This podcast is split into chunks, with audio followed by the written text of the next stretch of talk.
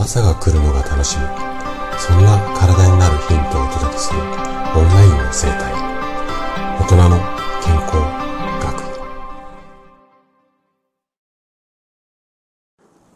おはようございます。高田です。毎週日曜日は心の時間ということで朗読をしています。で今日朗読する作品なんですけれどもえっ、ー、とね久々井沙羅さんの怒りと悲しみ。こちらのタイトルの作品になります。で、サラスさんのブログの URL を概要欄に貼ってありますので、ぜひね、そちらも合わせてご覧いただけると嬉しいです。今回の作品はね、怒りと悲しみというタイトルなんですけれども、この感情っていうのを心の奥底にしまい込んでる。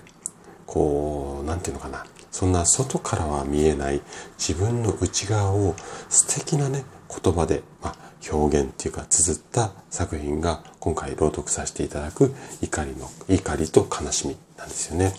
で、きっとね、あなたも心の奥にしまい込んだ感情って絶対あるはずなんですよ。それも一つだけじゃなくて二つとか三つとか多いところ、多い方では5個とか10個とか。そう。私自身もいろんな感情をしまい込んで、そこに蓋をして、この状態で、まあ、見えない、聞こえない、感じないようにして毎日を過ごしている。こんなこともあります。で、例えばね、体の不調だったり、病気になってしまったり、あのー、こういったことに悩んでる方が、こう、私の絵にはたくさんお見えになるんですが、このね、しまい込んでその上から蓋をしているんですが、この蓋がずっと開かないままで、感情ばっかりこの奥底の方にたまりに溜まってしまうと、いつか爆発してしまう。で、そう、患者さんを見ていると、その爆発した状態でもう体がどうしようもなくなって、もしくは気持ちがどうしようもなくなって来院される。こんなケースが非常に多いなというふうに感じています。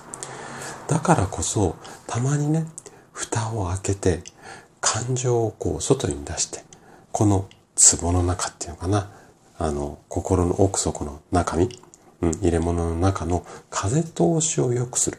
こんなことが必要で、そしてその蓋を開けるのは、やっぱりね、誰かが手伝ってよいしょって開けてあげるんではなくて、自分自身でしかできないんですよね。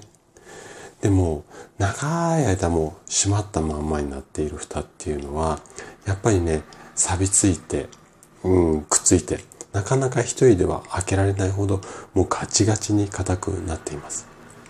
で、ここはあくまでも私だけの感覚なんですが、そんなね、蓋をスムーズに開けやすくするのが、まあ、生体院で患者さんを治療することであったり、こういった形でスタイフを通してね、健康を届けることなんだと思うんですよ。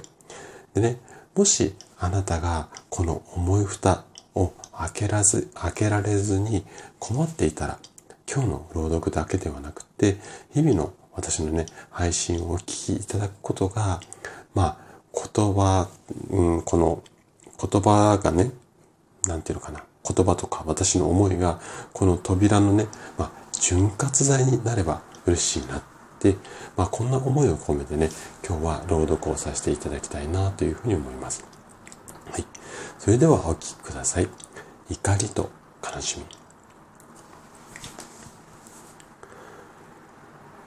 心の奥底にしまい込んだ怒りと悲しみ